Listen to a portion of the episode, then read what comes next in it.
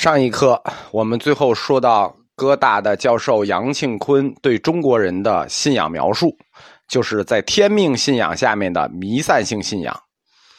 这种弥散性信仰的来源呢，跟中国的宗教信仰变迁有关。中国的宗教信仰变迁最重要的一次断层在商朝到周朝期间。商之前，中国是鬼神信仰。商之后，中国是祖先信仰，祖先的灵魂信仰。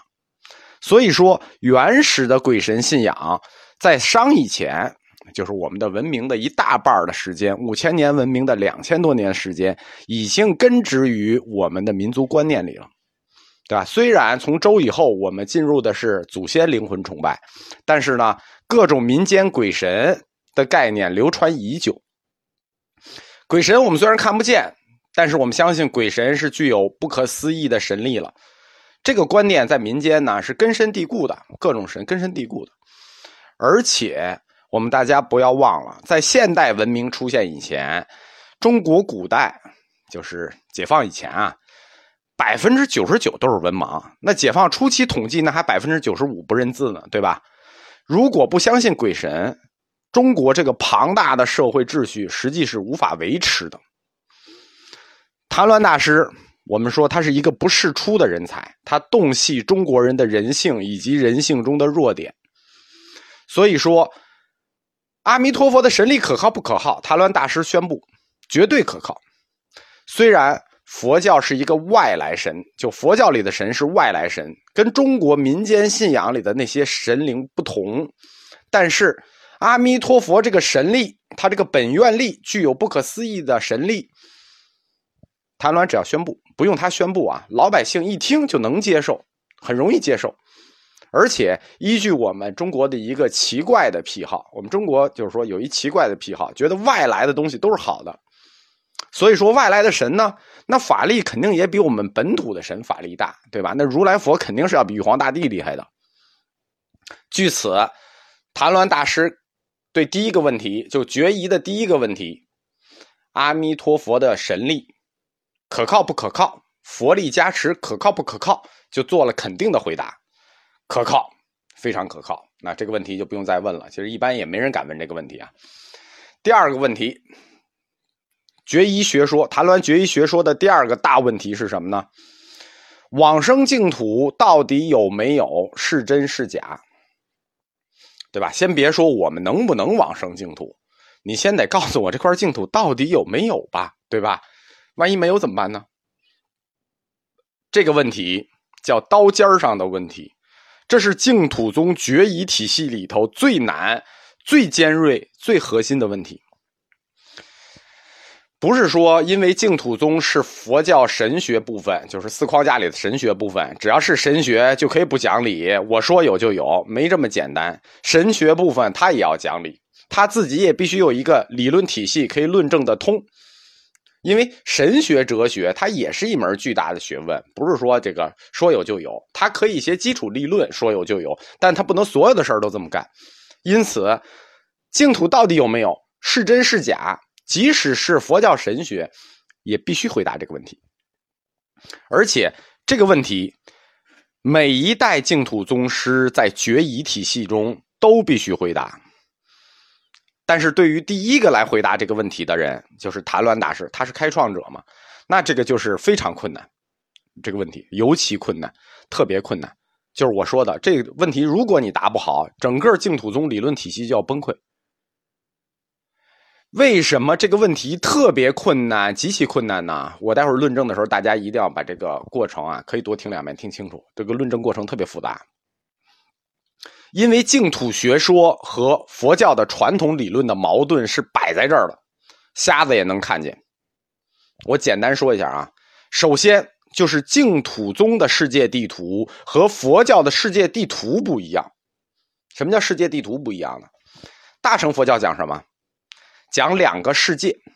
啊，小乘佛教没有第二个世界啊。大乘佛教讲两个世界，叫世间和出世间。这是大乘佛教的两个世界，它始终在谈世间和出世间，世间法与出世间法。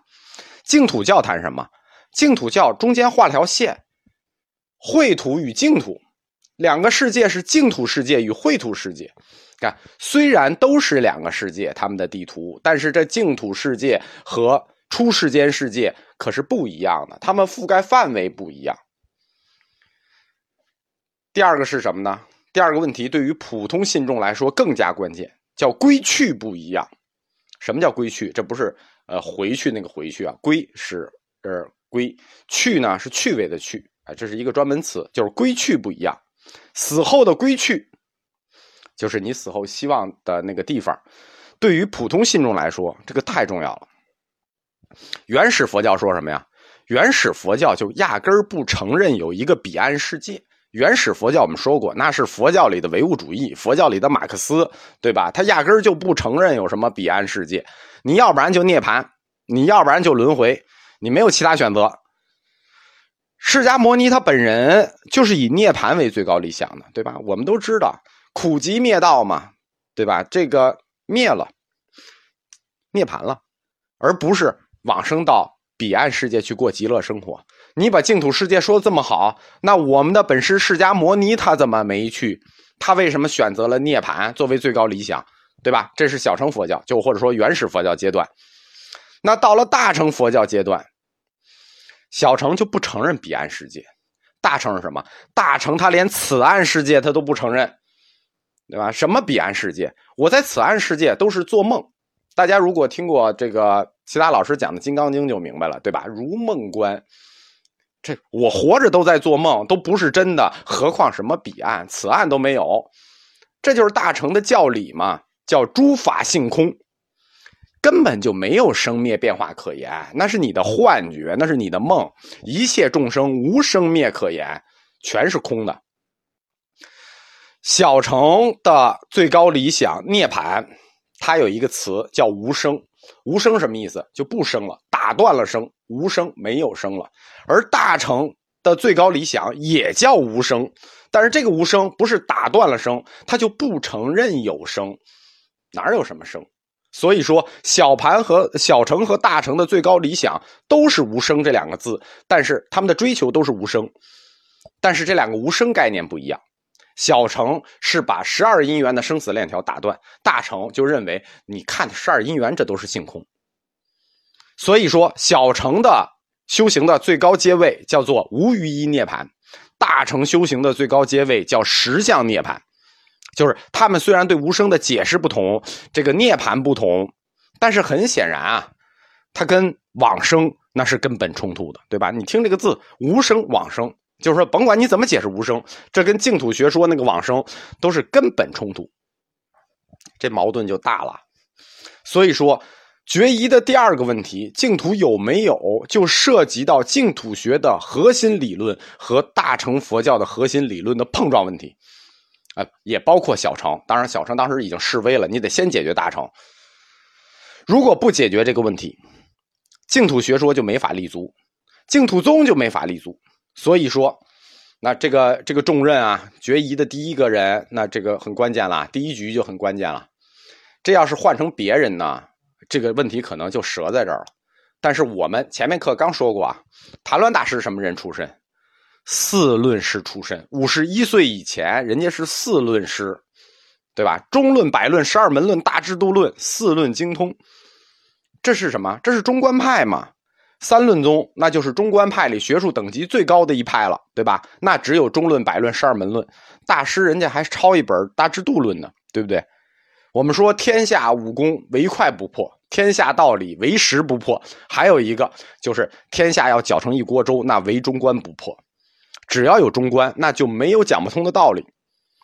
中观学派它的一个逻辑就是，因为你想。他连生灭都不承认，他认为就没有生灭，对吧？那是性空，只要是性空，是什么概念呢？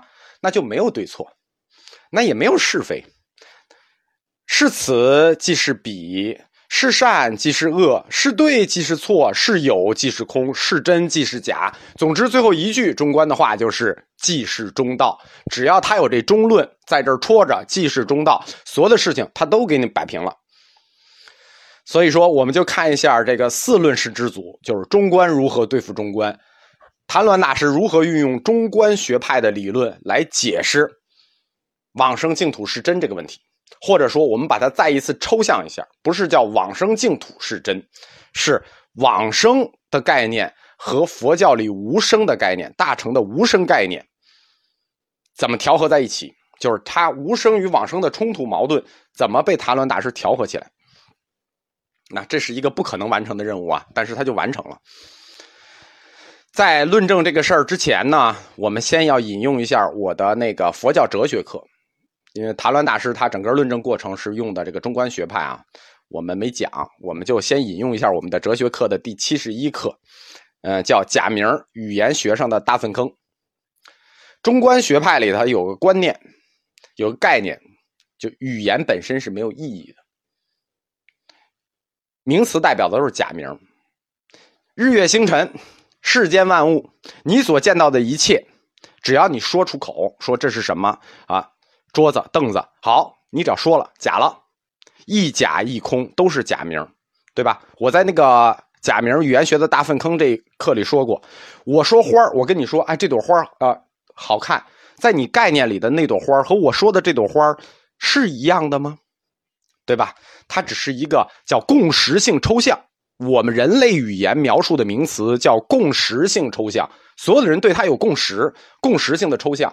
但是大乘佛教不承认共识性这个抽象，他就认为这是假名，假的不存在。你只要说出来就是假的。那对于普通人来说呢？我们看到的真实世界。我们称呼的真实世界啊，我们每天说的这些话，我们都觉得是真的。甭管这个万物，我们管它叫什么吧。比如说，我管这个东西叫馒头，你非要管它叫花卷那无所谓。甭管我们叫什么，它都有个名字，我们觉得这是真的。那大乘佛教就认为这都是假的。为什么？因为他们无自性，他们所以就是假的。无自性，那他们就是假名，就都是空。好，大乘佛教的第一个逻辑来了。这个逻辑叫做：普通人认为是真的东西，大乘佛教就认为是假的，是假名，是空。这个道理听懂了吧？逻辑顺序是这样的：我们认为真，大乘就认为假。好，这个逻辑很顺啊。谭鸾大师就抓住这个逻辑了。这个逻辑我承认了，这个逻辑对了。那么，从逻辑学上说，A 等于 B，是不是 B 也就等于 A？那我就把你这个逻辑反过来推。什么意思？如果我们是认为是真的，你就认为是假的。那你宣布是假的东西，对于普通人来说，是不是就是真的？好，这个逻辑反过来推，就会推导出这么一个结果，就是用它反过来推往生净土啊。往生净土这件事情，往生是假名，净土是假名，他们都无自性，都是空，都是假。这一次，如果我反着推，你说是假的，那么对我们普通人来说呢？假作真来，这回就真了。大成宣布往生净土是假，那么对于普通人来说，它就是真。对于普通人来说，净土就存在，很真，往生也很真。这个论证真是很厉害啊！就是中观自己挖坑，自己埋自己啊！西红柿炒鸡蛋，自己炒自己。谭鸾大师的推论就绝了。这就是用中观学派的这个中观论推了一遍，往生等于无生。大师觉得这个大乘的这个无生概念啊，太硬了，因为大家都能接受这个诸法性空，哎，尤其是学般若的，对吧？他怕埋不瓷实，我用你的理论证明你是错的，我怕埋埋不瓷实你。于是大师上来又给了一铁锹，进一步，谭鸾又运用了佛教最传统的基础武器。佛教最传统的基础武器只有一个，什么因缘观？这个是从小乘开始就来的，十二因缘开始，四圣谛开始。佛教哲学在它三次大的流变中，只有一个概念没有变过，就是相依缘起概念。所以说，因缘观是佛教这个不灭的武器。就是中观呢，我们可能对它有看法；唯识我们可能对它看法，但是因缘观我们对它没有看法。为什么呢？它是它的基础武器，最原始但最有效。于是谭鸾大师就用了因缘观，又论证了一遍，就是往生等于无生。我用你中观的话说了一遍，你自己服不服？你要是不服，好，我把佛陀的理论拿出来。这因缘观理论是佛陀的，我把他老人家的理论拿出来，我再说一遍，你看你服不服？谭鸾大师这么论证了，他说：普通人的生死，我们看到的那是因缘相待生死，就是因为有因缘你就生了，因为有因缘你就死了。所以人的生死在十二因缘里，生死过程全部是因缘构成的生命链条，对吧？根据因缘论，包括你大乘佛教也承认的，因缘是什么？是相待而起，相依而起。那生死也就是由相待的因缘造就的。那既然因缘是相待而起，大成说本性是性空，那性空就是无生，对吧？那普通的人的生死，用大乘观看，虽然是因缘生死，但它是性空，也是无生。数学表达式是。生死等于性空，等于无生。那既然人的生死是因缘的生死，那么人往生净土，它是不是因缘法呢？那世间一切法皆是因缘法，所以往生净土当然也是因缘法了。往生净土当然也因缘而生，对不对？普通人的生死是因缘生，往生净土也是因缘生。这话什么意思？这话的意思是说，普通人生死的时候，当然也存在因缘生到净土的因缘喽，对吧？因为都是因缘生，你不能说生净土那个因缘就没人碰见过，肯定也有人有因缘生到净土，对不对？那这回就来了，数学等式等于生死就等于因缘生等于往生，这两个论证。数学公式一联立，大乘的无声概念再一次掉到了坑里。第一个概念叫生死等于性空等于无声，第二个数学概念叫生死等于净土等于往生。这回这个链条就通了。那这两个等式一联立，就等于生死就等于往生，就等于无声。往生再次等于无声，净土与大乘的矛盾再次调和。打完收工，大家如果听不懂，把这一段再听一遍啊！这一段就是这段论证特别精妙。谭鸾大师笑而不语啊，用爱发电，什么链条通了，用爱发电，这个灯净土的灯它就亮了。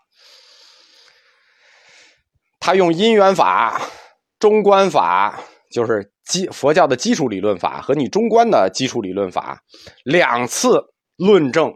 将往生净土和真实世界的万物统一起来了，就是等于把大乘的无生之说和净土的往生之说调和起来了。那这个证明过程，就是大家一定要再听一遍啊！这个证明过程真的好，真的完美。在净土宗教理的过程中，就是教理发展的过程中，是有划时代的意义的。为什么叫划时代的意义？谭鸾大师这一套论证方式叫左右开弓式。首先，他一面论证了往生对于普通人来说就是真实的，你大乘说是假的，那对普通人来说就是真的。左面是普通的信众，论证了它的真实性，那就赢得了净土的信众。而右边呢，他又论证了我的往生也符合你大乘教理的无生，对吧？我不光对于普通人来论证说这是真实的，我在对你们这些高僧们论证说往生就等于无生。这是什么？这就赢得了净土宗在大乘教理体系下的生存空间，不然他就被宣布成异端了，对吧？一旦成异端，当时大乘羽翼丰满，净土只是这个刚刚萌芽起来，所以他必须要有生存空间，他不能说一下被教理判成异端。所以，谭乱大师左右开弓，纵横开鹤，这手打普通信众，这手打得道高僧，既赢得了信众，又由赢得了理论生存空间。可以说，这一刻的这套论证过程，决疑的第二个问题：往生净土是真，往生净土既等于大乘佛教的无生概念，是净土学说理论上的一个巨大胜利。那么，不能比这个胜利更大了。这也是谭鸾大师为净土宗理论所做出的一个最重大的贡献。